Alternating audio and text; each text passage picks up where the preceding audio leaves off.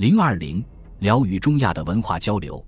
辽朝与中亚的文化交流，主要是指的西辽与中亚的文化交流。西辽是契丹人耶律大石创立的。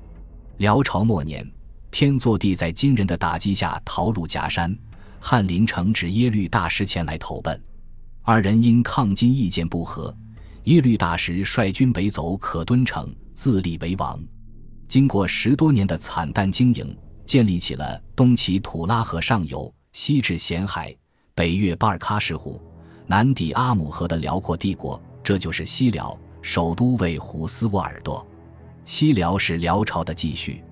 耶律大石西行时，跟随他的主要是契丹人，但汉人也有一定数量。如刘裕在其《西史记》一书中说：“过龙骨河，复西北行，与别时八里难以相值，近五百里，多汉民。”别什巴里即今天的新疆吉木萨尔县北坡城子，有关约铁木儿勘察，守关者皆汉民。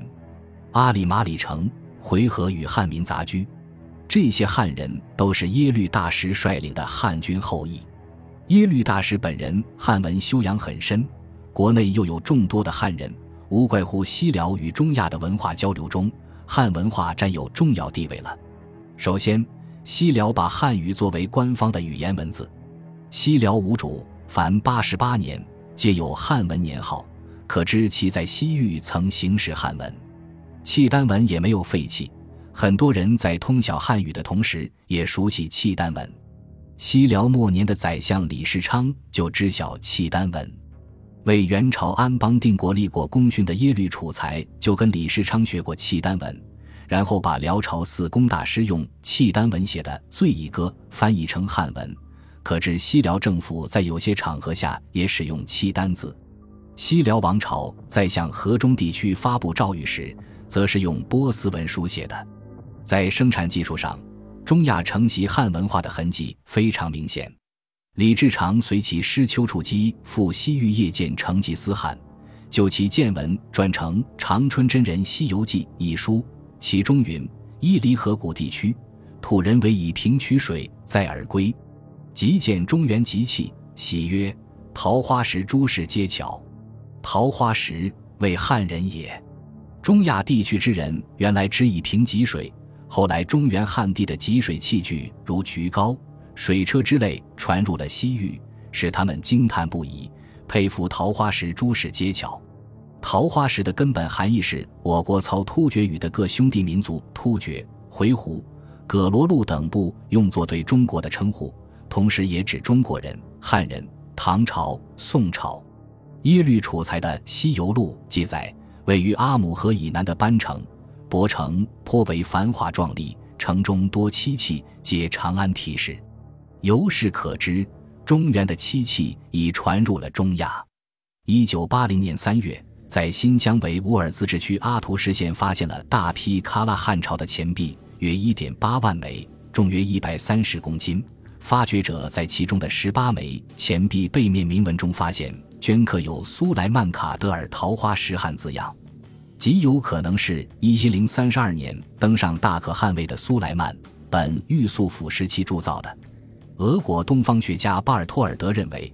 东土尔其斯坦一直在中国文明影响之下，甚至晚到十一世纪前半叶，喀拉汉朝的统治者们，包括马瓦朗纳尔地区，经常拥有“桃花石汉”的称号。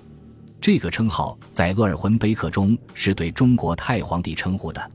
自四五九幺零六七年以来，马利克、阿尔、马什利克、瓦阿尔、秦的名称不断出现在喀拉汉的钱币上，这只能有一种解释。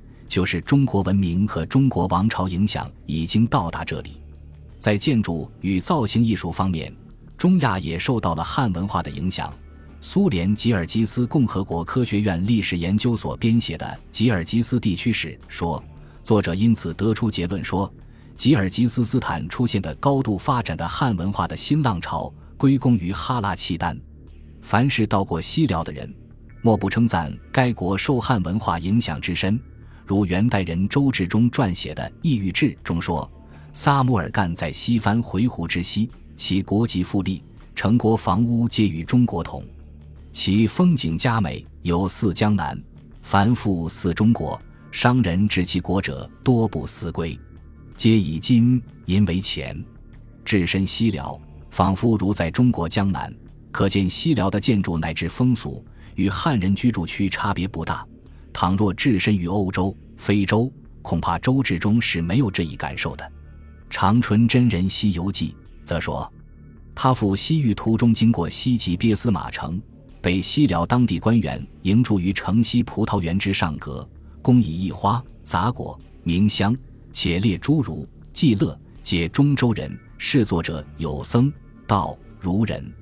一问风俗，乃曰：“此大唐时北庭端府，景隆二年，杨公和为大都督，有德政，诸夷心服，惠及后人，于今赖之。”刘裕的《西史记》说：“阿里马里城回纥与汉民杂居，其俗兼染，颇似中国。”都说明了汉文化在中亚传播之广泛。